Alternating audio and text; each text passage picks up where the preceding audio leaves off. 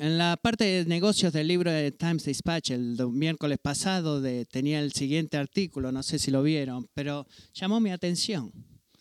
Dice, última noticia. El hombre, el segundo hombre más inteligente del mundo revela la píldora secreta del genio. Aumente su cerebro o la capacidad de su cerebro y piense mejor que nunca. Probablemente nunca has oído hablar de Rick Rosner, oficialmente el segundo hombre más inteligente del mundo. Algunos expertos dicen que es porque su inteligencia fue casi por accidente y el resultado de una inusual píldora inteligente que toma todas las, todas las mañanas. Y él está de acuerdo, dice, esta píldora hace que mi cerebro funcione mejor. Al prevenir o hacer más lento el inevitable proceso de envejecimiento del cerebro es algo así como ser más inteligente. El doctor Al Sears, Recientemente lanzó un suplemento para fortalecer el cerebro basado en esta píldora que se ha vuelto tan popular que está teniendo problemas para mantenerla en stock. El doctor Sir es el autor de más de 500 artículos científicos sobre el antienvejecimiento y recientemente habló en el WPFB 25, 25 Festival de Salud. Miles de personas escucharon al doctor Cis hablar sobre sus avances anti-envejecimiento y asistió a su firma de libros en el evento. Todo dicho, 27.432 botellas de esta píldora se han vendido y cada uno que la toma divulga resultados similares. Uno de los pacientes del doctor Sears estaba muy preocupado cuando su memoria comenzó a fallarle. Estaba preocupado, dice esta persona, cuando empecé a dejar de lado cosas que solían ser rutinarias. Todos esos momentos importantes empezaron demasiado jóvenes a desaparecer de mí, pero de repente se detuvo cuando empecé a tomar omega rejuvenol. Y ahora siento que mi concentración y mi memoria regresan a los 30, como si tuviera 30 años. Tengo 30, no sé si eso es algo bueno. No sé si han visto ese artículo pero si siguen leyendo, leí la primera parte, pero van a aprender si lo siguen leyendo que hay dos ingredientes en omega rejuvenol.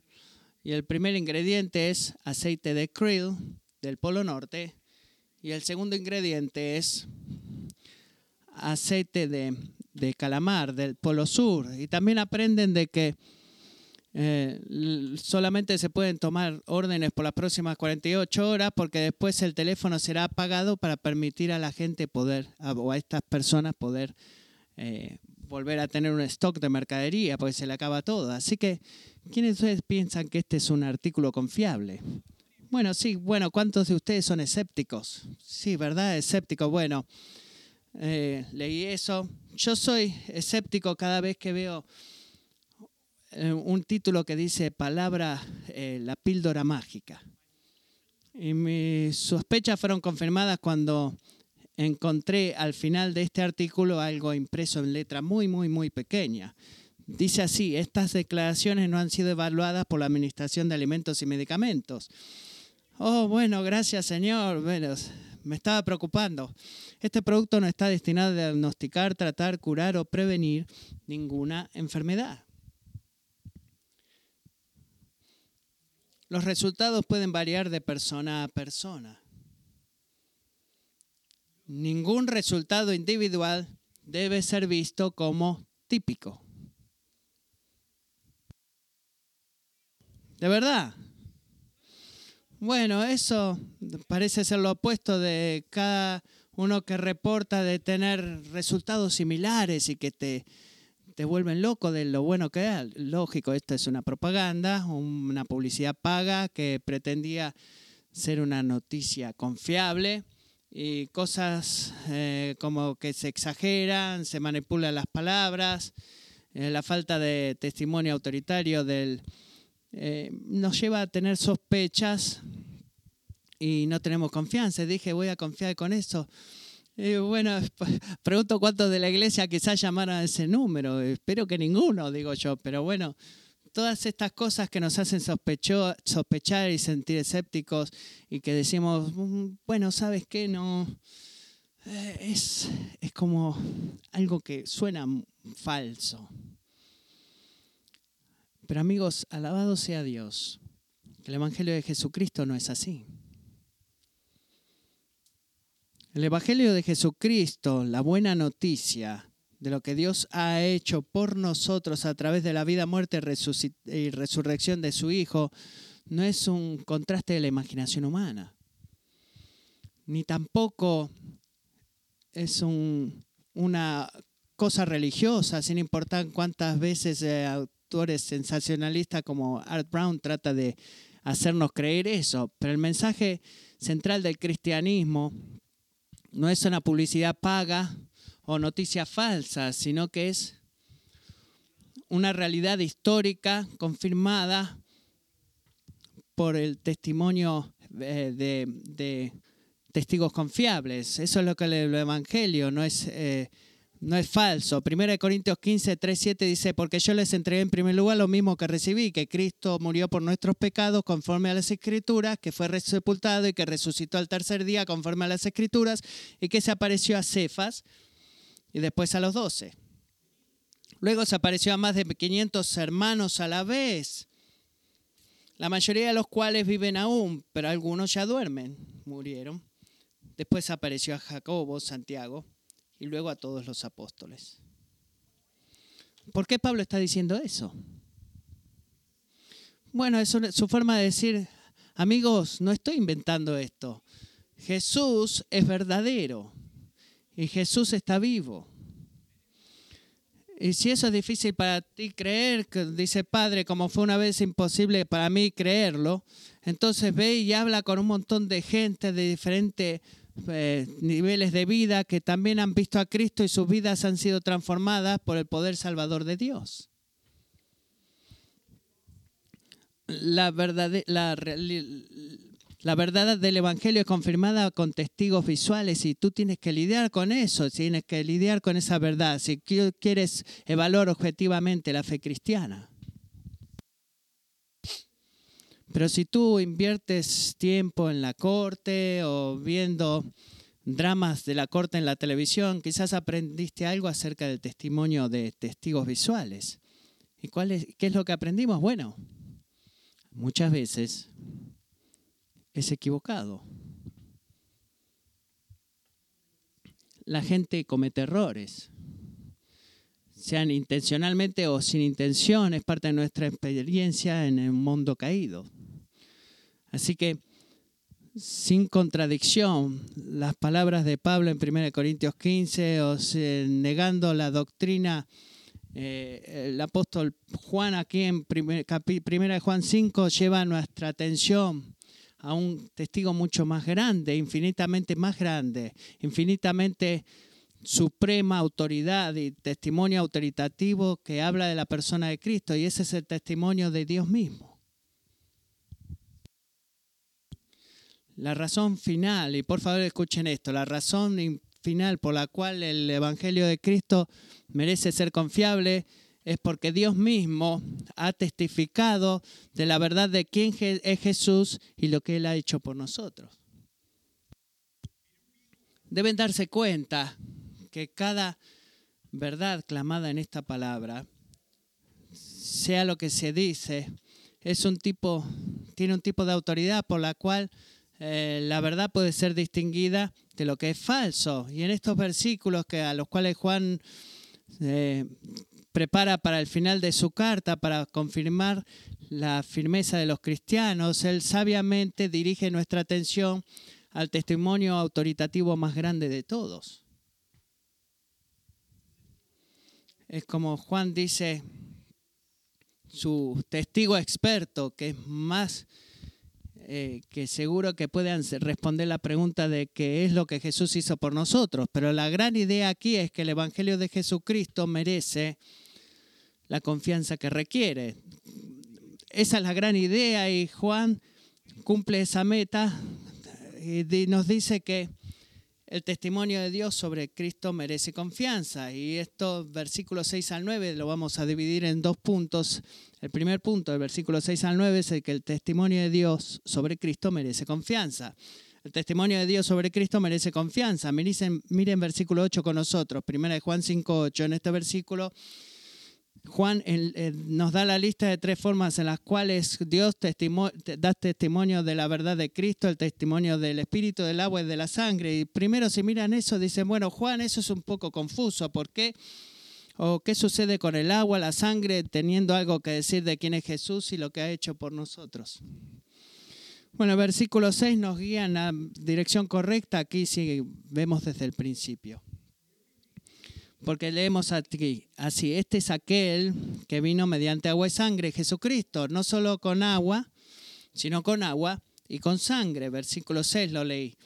Así que cuando Juan dice que Jesús vino por agua y sangre, se refiere más del punto y, o, el, punto de la encarnación, el momento cuando Él, el eterno Hijo de Dios, tomó un cuerpo humano para sí mismo en el vientre de María. Él se refiere a su vida y ministerio y al ministerio completo de Jesucristo, así como aquel que vino del cielo a la tierra para rescatarnos del pecado y la muerte. Así que cuando habla de la venida de Jesús, se la pone sus brazos alrededor del ministerio de Jesucristo. Y cuando hablamos de la vida del ministerio de Jesucristo como un todo completo, existe dos cosas que representan puntos altos en el momento final eh, del ministerio de Jesucristo. Uno es el principio, representado por el agua, es su bautismo.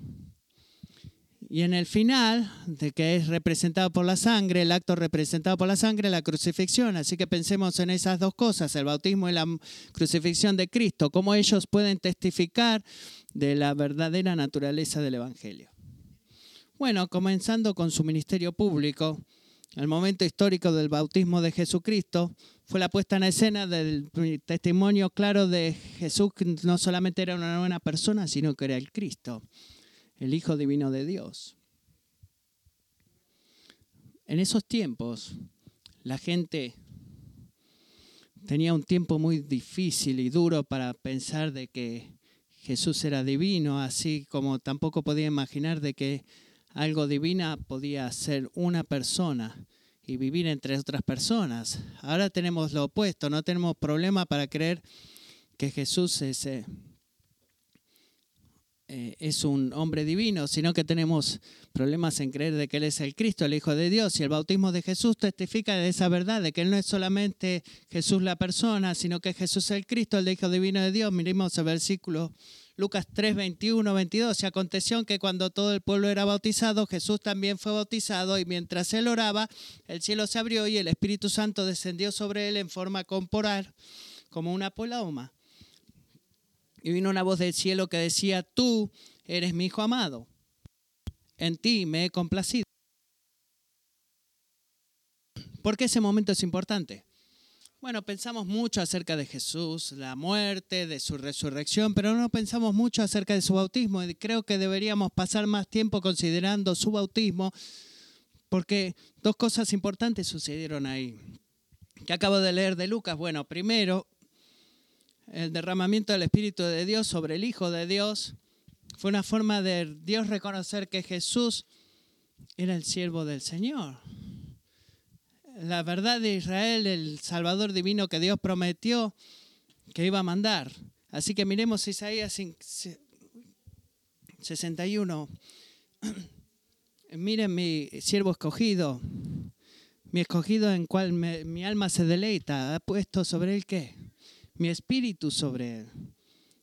Él va a traer justicia a las naciones la presencia del Espíritu en abundante manera que identifica al siervo del Señor y no solamente habla del mismo. Isaías 61, uno dice, el Espíritu del Señor está sobre mí, porque me ha ungido el Señor para traer buenas nuevas a los afligidos, me ha enviado para vender a los quebrantados de que vendar, perdón, a los quebrantados de corazón, para proclamar libertad a los cautivos.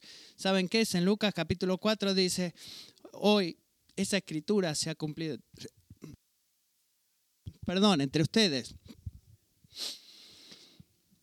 Y Dios se identifica a Jesús como eh, eh, el hombre ungido enviado por Dios. Y junto con esta profecía que cualquier judío estaría familiarizado, que el derramamiento del Espíritu era la señal. Jesús no era solamente un hombre, sino que era el Cristo. No se convirtió en el Cristo por su bautismo. Eso sería una herejía. El derramamiento del, Espíritu en la ocasión del bautismo confirma que Él era el Cristo. Esa es la primera razón por la cual el bautismo es importante, confirma la identidad de Cristo. Esta es la segunda, dije que era importante por dos razones. El sacramento del bautismo, como lo conocemos ahora, era un acto de obediencia y arrepentimiento. Era una expresión visual de morir, eh, dejar de vivir por nosotros mismos y resucitar para vivir por Cristo. Así que hay un problema con eso. Porque si tú lees los evangelios, es abundantemente claro de que Jesús no tenía pecado por el cual debía arrepentirse, ¿verdad? Así que ¿por qué se bautiza? Bueno, se bautiza amigo porque a través del acto de su bautismo, Dios testificó de que su Hijo se ha identificado con Israel en su pecado para que su Hijo pudiera redimir a Israel de su pecado. Es por eso que tenía que bautizarse. Así que en el bautismo de Jesús, el, evento histórico del bautismo, Dios testifica la deidad de Cristo y hace eh, la declaración más fuerte de que Jesús es el Salvador que, para, que vino para hacer por Israel lo que Israel no podía hacer por sí mismo. Pero ¿qué más dice Juan? Volvemos a 1 de Juan, versículo 6. Él no vino solamente por el agua, sino también que por el agua y qué? La sangre. Así que mucho más que el bautismo de Jesucristo, su crucifixión provee un claro testimonio de que Dios mismo ha venido a rescatarnos del pecado y la muerte. ¿Cómo sabemos que Juan se refiere, cuando habla de la sangre, se refiere a la crucifixión de Cristo? Bueno, primera de Juan 1.7 apunta en esa dirección, porque ahí Juan habla de qué? La sangre de Jesús, la cual nos limpia de nuestros pecados. Hebreos 9:12 hace el mismo eh, punto de apreciación. Dice, porque eh, por la sangre de Jesucristo es que Él da un sacrificio completo para nosotros. Escuchen lo que dice Hebreos 9:12. Entró al lugar santísimo una vez para siempre, no por medio de la sangre de machos cabrías y de becerros, sino por medio de su propia sangre, obteniendo redención eterna. Porque si la sangre de los machos cabríos y de los toros y la ceniza de la novilla rociada sobre los que se han contaminado santifican para la purificación de la carne, cuanto más la sangre de Cristo, quien por el Espíritu Eterno, el mismo, se ofreció sin mancha a Dios, purificará nuestra conciencia de obras muertas para servir al Dios vivo. Leí Hebreos 9, 12 al 14. La sangre de Cristo, derramada en la cruz, no fue un, producto del celo judío, de la crueldad romana, sino que fue el plan eterno de Dios para limpiarnos de la culpa de nuestros pecados. Y un testimonio público poderoso de que en Jesús y solamente en Jesús encontramos el perdón que desesperadamente necesitamos. Así que tenemos la vida y el misterio de Jesucristo y el el evento histórico del bautismo por el agua y después el evento histórico de la crucifixión y todo eso se une para testificar de la deidad de su persona y el poder salvador de su obra. Pero Juan no termina ahí. Tiene otro testigo. Si volvemos al versículo 6, hace claro que son tres lo que testifican, ¿verdad? El Espíritu, el agua y la sangre. Así que, ¿por qué Juan pone al Espíritu primero? ¿Por qué Juan no pone al Espíritu primero? Bueno, creo que es porque es el Espíritu Santo que toma el evento histórico del bautismo y crucifixión de Jesús y todo el ministerio que vino, que sucedió entre esos dos eventos y nos permite, y el Espíritu de Dios nos permite, entender eh, el significado espiritual de esos casos. Es lo que hace el Espíritu. Por eso en el verso 8 lo pone primero y Juan 2.20 le recuerda a los que recibieron esa carta que si eran cristianos eran que ungidos por el Santo, el Espíritu de Dios. Y en Juan 15.26 Jesús mismo nos da quizás una de el versículo con la descripción más clara de lo que el Espíritu está acá para hacer. Miremos Juan 15, 26. Cuando venga el consolador, dice Jesús, a quien yo enviaré del Padre, es decir, el Espíritu de verdad que procede del Padre, el que hará. Él dará testimonio de mí. Jesús está hablando, de, Él está hablando del Espíritu Santo, que el Espíritu Santo va a ser testigo de mí, acerca de mí, Dios el Hijo. ¿Y cómo el Espíritu hace eso? Cómo Dios a través del Espíritu testifica de la verdad de Jesucristo. De dos maneras. Testifica en el pasado, a través de los eventos históricos del bautismo y crucifixión de Cristo. Así que en Lucas capítulo 3, cuando leemos eso, vemos que es el Espíritu que descendió en Jesús en su bautismo. Y en Hebreos 9 fue el Espíritu que permitió a Jesús presentarte a sí mismo como nosotros, eh, en nuestro favor como el Cordero inmolado. Y también testifica en el presente. ¿Cómo testifica el Espíritu en el presente? Bueno, imparte el poder sobrenatural de la seguridad de la salvación en tu corazón para que tú puedas creer en el significado, la importancia y el resultado y las implicaciones de la obra personal de Jesús. Y el Espíritu hace eso. I. Howard Marshall lo dice así, es como el Espíritu que habla a través de la palabra. Y amo eso que dice, es como el Espíritu que habla a través de la palabra. Siempre hemos sido una iglesia centrada en la palabra. Y Howard Marshall dice así, es como el Espíritu habla a través de la palabra que lo hace convincente para el corazón del individuo. Amigo, tú no puedes creer el significado salvador y la identidad divina, la deidad del Hijo de Dios, a menos que el Espíritu Santo abra tu, corazón y te permita creerlo. Tú no puedes eh, creerlo por tus propios medios. Yo no puedo impartirte mi fe. Puedo recordarte o hablarte de mi fe, pero solamente el Espíritu Santo es el que te va a dar fe a ti. Así que alabado sea Dios, que es el Dios de la historia, que testifica de su Hijo en la historia a través de estos eventos, pero también testifica en el presente a través de la del testimonio interno del Espíritu Santo. Y por eso el versículo 7 dice ahí, porque tres son los que dan testimonio en el cielo, el Padre, el Verbo y el Espíritu Santo, y estos tres son uno.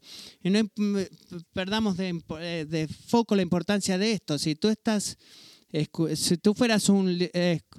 Em, escucharas un testimonio judío y los tres no estuvieran de acuerdo, ¿qué concluirías? Bueno, de que alguien está mintiendo, ¿verdad? Ya sea, que el que acusa no es verdad o la defensa no es verdadera o quizás ninguno está diciendo la verdad, pero que, el jurado va a declarar si todos los testigos que están hablando están totalmente de acuerdo con cada uno de los testigos que fue a declarar, sin excepción. Eh, los, eh, los testigos acusadores, los defensores y todos dicen lo mismo no que eso sucede, pero si sucediera, ¿qué concluirías? Dirías, bueno, ¿sabes qué? Creo que es la verdad lo que se está diciendo.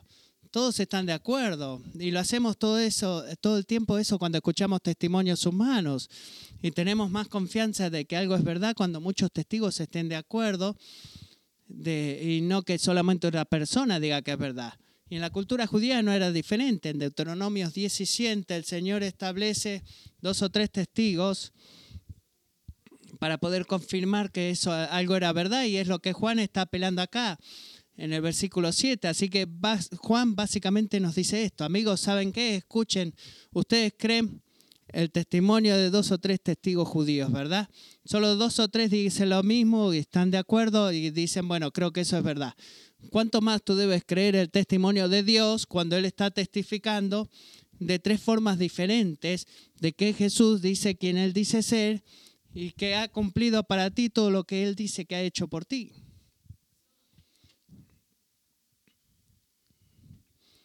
Si tú estás dispuesto a creer el testimonio del hombre, como dice el versículo 9, el testimonio de Dios es más, es mayor, es más grande. Es como decir, eh, Juan, dejen, sean razonables. Si ustedes van a creer el testimonio de un hombre falible, cuando dos o tres dicen lo mismo, tú debes creer el testimonio del Dios infalible.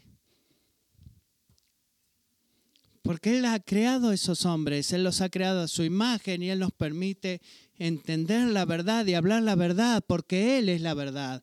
Así que ¿en qué sentido el testimonio de Dios es más grande o mayor? Bueno, es mayor en significado, es mayor en confianza. Robert Yarborough lo dice de esta forma, puesto que es infinitamente mayor a los humanos o superior a los humanos. Detengámonos y pensemos eso. Es Dios testificando. El agua, la sangre, el espíritu puesto que es infinitamente superior a los humanos, su testimonio debe ser mayor, considerado, perdón, como infinitamente más valioso y tenazmente abrazado. Y eso es verdad. Es verdad. Ahora, hay aplicaciones serias que podemos hacer y necesitamos jugo para esto. Porque cada vez que llego a ese momento, está muy caliente acá. Piensen en esto. La verdad de que Dios mismo, Dios mismo, es aquel que da testimonio de la verdad y el valor de su Hijo. Es un recordatorio más de que tú eh, dependes absolutamente en la autorrevelación de Dios. Solamente depende de esos. En la revelación, la verdad que viene a nosotros y dentro de nosotros es cuando podemos entender lo que es verdad y creemos lo que es verdad, porque ese es el caso, porque tú, sea que te des cuenta o no, dependes completamente de la revelación divina para saber lo que es verdad y creer en lo que es verdad. Hay una palabra para poder responder eso. Eres una criatura. Soy criatura, quiere decir que no somos el creador. No somos el creador. Y amigos, debido a eso, no podemos decidir quién es Jesús. Dios nos ayuda y nos revela quién es Jesús. Vivimos en un mundo que en mayor medida ve a Jesús como una idea religiosa a la cual tú puedes darle un significado, como ponerle la cola a un burro, sea de eso como te afecte o no, hay algo, los judíos dicen algo de Jesús, los musulmanes dicen algo de Jesús, los cristianos también, así que, pero bueno, es como una combinación de los tres, pero verdaderamente como no conocemos todo, así que todo el mundo debe dejar de decir, yo sé quién es Jesús.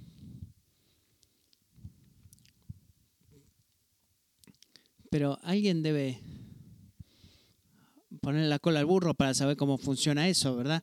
Así que si todo el entendimiento de la persona y la obra de Cristo fuera limitada a nuestros pensamientos como seres humanos, entonces lo que acabo de describir, esa, esa, cada uno tenga un poquito de la verdad y la ponga toda junta y diga, voilà, no, eso no tendría sentido. O tendría sentido, perdón, pero no es la naturaleza de la situación. La naturaleza de la situación es esta, que Dios eh, el testimonio autoritativo de Dios habla de lo que es la, persona de Jesús y Él es el que lleva ese testimonio. Tú sabes cuál es tu trabajo, sabes lo que debemos hacer, es tomar la decisión, voy a creer en eso o no. No podemos decidir quién es Jesús. No debemos, eh, no se nos atribuye a nosotros tener el significado de Él. Todos dependemos de la revelación de Dios. Y Él es el único que tiene el atributo de poder decir quién es Dios. No trates de comenzar una búsqueda de tratar de entender quién es Jesús. Solamente cree la palabra de Dios. Porque Jesús no es lo que tú crees que Él es, sino que Él es lo que Dios dice que Él es. Y por favor escuche esto. Eh, debido a que Dios te ama, Él va a orquestar las circunstancias de tu vida para destruir todas tus falsas nociones de quién es Jesús. ¿Te has dado cuenta que eso es la cosa más amorosa que Dios puede alguna vez hacer por ti? Y lo hizo. ¿Y por qué? ¿Por quién lo hizo?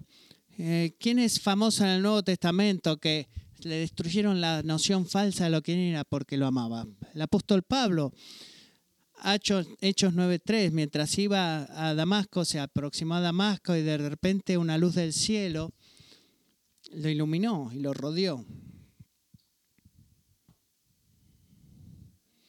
Cayó en el suelo y escuchó una voz que decía, Saulo, Saulo, ¿por qué me persigues? estamos hablando como... Y él dijo, ¿quién eres tú, Señor? Y él dijo, yo soy Jesús a quien tú persigues. Amigos, Él nos ama lo suficiente para liberarnos de, eh, vivir esclavizados a un Dios que nosotros creemos. ¿Y sabes por qué Él hace eso? No nos gusta eso, pero Él consigue eso o logra eso a través del sufrimiento. No estoy diciendo que Dios es que Dios es la causa personal de tu sufrimiento. Lo que estoy diciendo es que una de las formas en las cuales Dios expresa su soberanía sobre nuestro sufrimiento y a través de nuestro sufrimiento es usando nuestro sufrimiento para misericordiosamente y con gracia exponer nuestras expectativas no bíblicas de quién es Él y lo que, cómo se ve el amor y cómo se siente el amor. Porque ¿qué es lo que hace el mundo? El mundo experimenta sufrimiento, dice, ¿cómo puedo creer en un Dios que permite que eso suceda, verdad? ¿Cuántas veces escuchaste eso? Bueno, que dicen los cristianos, los cristianos experimentan no menos sufrimiento que el mundo y dicen que, Padre, ¿me ayudarías a arrepentarme, arrepentirme de arrogantemente ponerte en una cajita pequeña y pensar que tú tienes que jugar el juego de acuerdo a mis reglas? Ayúdame a recordar que tú eres Dios y yo no. ¿Podrías perdonarme por lo que he comenzado con mis circunstancias y he decidido qué clase de Dios quiero que tú seas. Ayúdame a encontrar con tu palabra qué clase de Dios eres tú. Ayúdame a creer en ti eh, mientras tú te revelas a ti mismo y no me dejes recrearte a mi propia imagen para que... Eh, y, y, que no te rechace cuando tú no juegas de acuerdo a mis reglas. Y eso es lo que hace un cristiano. Y, es tan arrogante cuando no hacemos eso. Es por eso que debemos recordar que el testimonio de Dios acerca de Cristo merece nuestra confianza.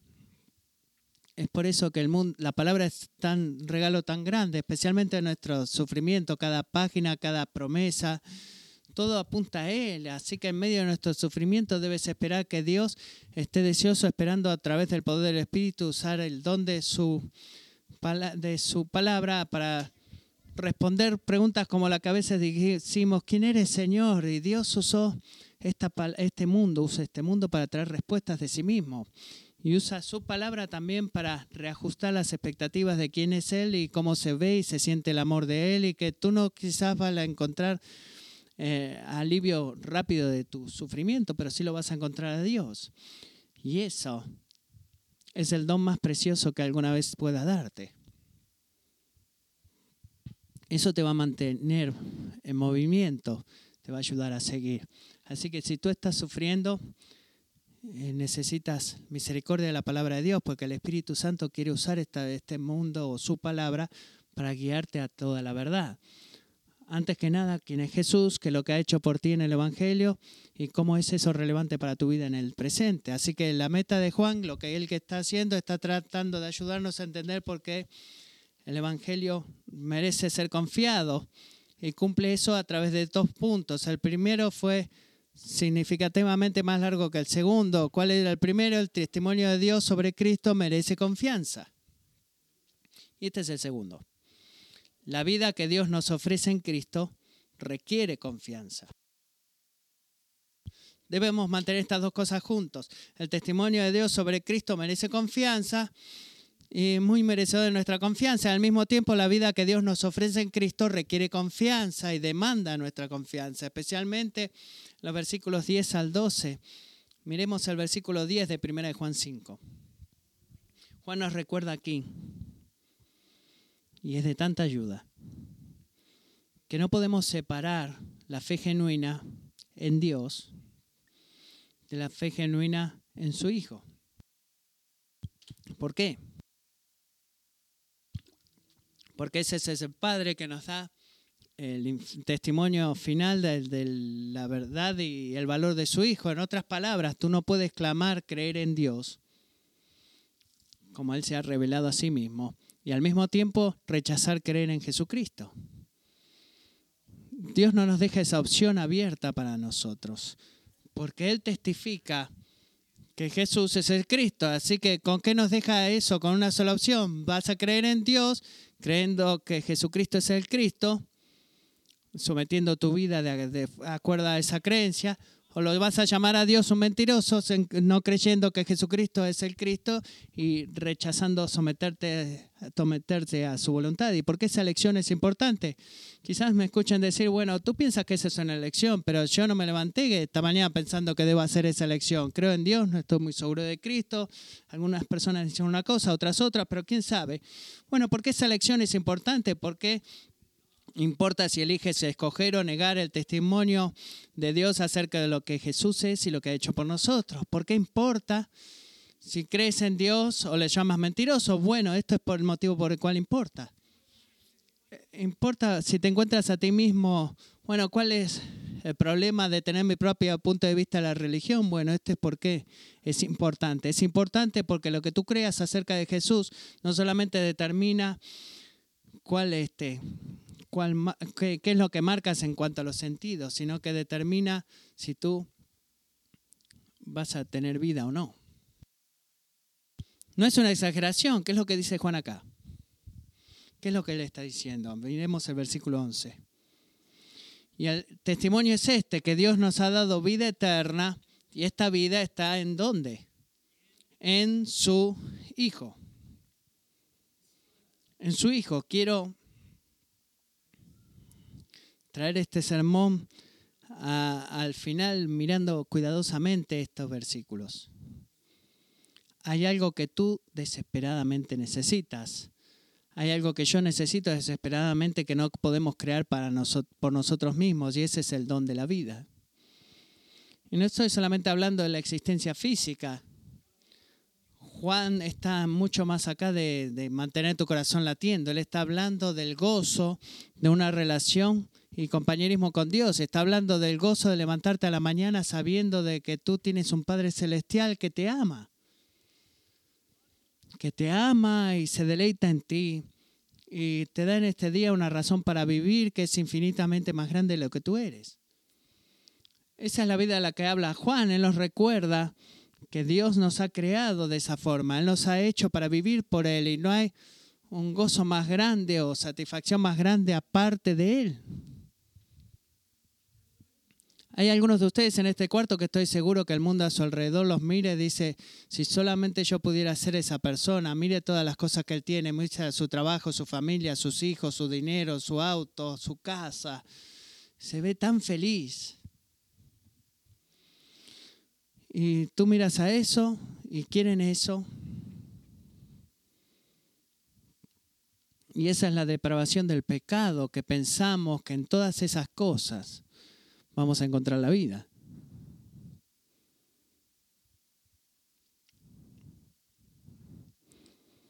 Cuando tuve un nuevo auto, un auto usado, pero nuevo para mí en este año, estaba tan emocionado. Necesitaba usar un destornillador para abrir y cerrar la puerta en mi auto viejo. pero así que compré un auto nuevo y recuerdo haber llegado a casa y le mostrarle el auto y decir, y Lisa dejó de salir, todos deben ir al, driveway porque mi auto tiene que ir al garage. y cada vez que Dios nos bendice con una posesión nueva es como que nos sentimos, sí, ha sido una semana dura, pero wow, ese auto. Y vemos las cosas así en nuestra vida. Quizás busquemos ser reconocidos en el trabajo, reconocidos en la iglesia, o en el viaje, el sexo, en la recreación, y somos tan buenos en buscar la vida en todos lados y en cualquier lado menos en Dios. Y en cualquier grado que tú estés haciendo eso ahora, incluso si eres cristiano y lo estés haciendo, bueno, te imploro que te detengas. Solamente déjalo de hacer. No seas necio, no esperes que un sistema roto, que no puedas, o una cisterna que no puede sostener el agua, que satisfaga tu alma. Dios no te hizo para esas cosas, Él te hizo para sí mismo. Y así que escucha la palabra del Señor en Isaías 55. Todos los sedientos vengan a las aguas, y los que no tengan dinero, vengan, compren y coman. Vengan, compren vino y leche sin dinero y sin costo alguno. ¿Por qué gastan dinero en lo que no es pan y su salario en lo que no sacia? Escúchenme atentamente y coman lo que es bueno, revelación de Dios, y se deleitará su alma en la abundancia. Inclinen su oído y vengan a mí. Escuchen y vivirá su alma. Y haré con ustedes, eh, mírenle la obra de Cristo, escuchen de que su alma, eh, vivirá su alma y haré con ustedes un pacto eterno conforme a las fieles misericordias mostradas a David. Amigo del Señor el día de hoy. Ansía darte vida. Ansía darte vida porque el don de la vida puede ser encontrado solamente en Él. ¿Y qué es lo que dice Juan? Y esta, su vida está en quién? En su Hijo. Y está en su Hijo. Tú puedes buscar, en, recorrer todo el mundo, tú puedes tener todo el mundo, tú puedes ser dueño del mundo y levantarte a la mañana y si sos honesto, vas a saber que en lo profundo de tu alma no tienes vida. Y tú puedes engañar a cualquiera que te esté mirando en Instagram. Pero si eres honesto, en tu corazón y en tu mente, tú solo sabes qué miserable eres. Y qué sin sentido tu vida se siente. Y esa es Dios con amor levantando y trayendo circunstancias para hacerte ver que no vas a encontrar la vida ahí, sino que la encuentras solo en Él. Él te ama lo suficiente para hacer eso, para darnos vidas en el futuro, en la eternidad y tener una prueba de esa vida ahora. Que el Salmo 34 sea tu experiencia mientras eliges humillar tu alma arrogante y creer el testimonio que Dios ha hecho acerca de Jesucristo. Salmo 34, 8. Prueben y vean que el Señor es bueno. Cuán bienaventurado es el hombre que en él se refugia. Teman al Señor ustedes sus santos, pues nada le falta a aquellos que le temen. Los leoncillos pasan necesidad y tienen hambre, pero los que buscan al Señor no carecerán de bien alguno. Si tú quieres que eso sea verdad en tu vida, una cosa necesaria, miremos el versículo 10. Debes creer el testimonio que Dios ha dado acerca de su Hijo. Eso es lo que debes hacer, porque el testimonio de Dios acerca de Cristo no es solamente merecedor de tu confianza, sino que requiere confianza. Debes creer que Jesús es el Hijo de Dios y que Él, solamente Él, en Él puedes encontrar gozo, satisfacción y salvación. No un punto en el pasado cuando pasaste al frente a recibir a Cristo, sino que hoy mismo. El Evangelio merece confianza pero eh, requiere la confianza, requiere confiar. El Evangelio es merecedor de ser creído, pero no puedes recibir vida apartado de Cristo, así que te exhorta a confiar en el testimonio confiable de Dios. No cometas el error de rechazar en creer eso y separarte de la vida de Dios. Oremos.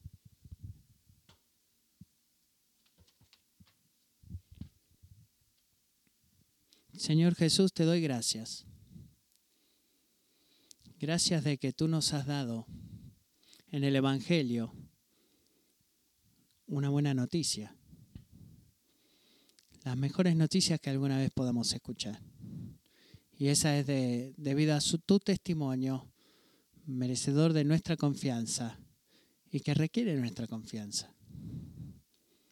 Espíritu Santo, oro ahora mismo de que sea lo que tengamos, que hayamos perdido el enfoque o, quizás falta, nunca lo tuvimos el enfoque.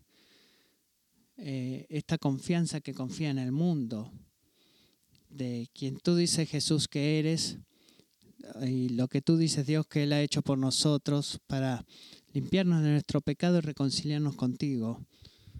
Padre, sea que hayamos perdido de vista eso o nunca lo hemos creído, podrías venir ahora, Espíritu de Dios. Derramar la gracia de la convicción.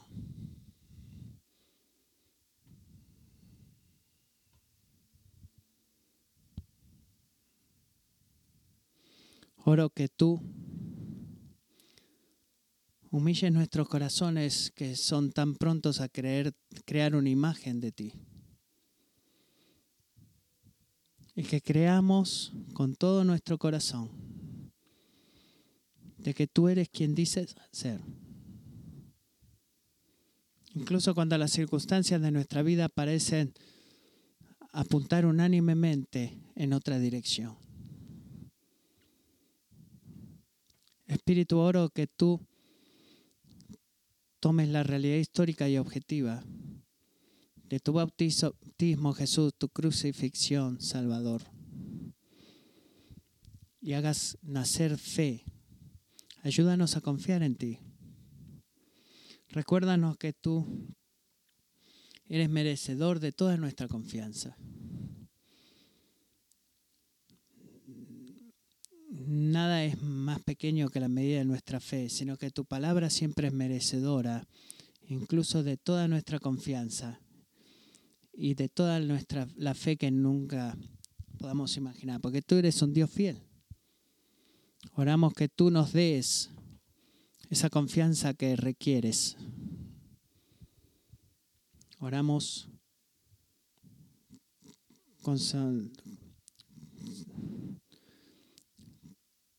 que tú hagas tu palabra verdad y que la verdad sea tu palabra. Amén.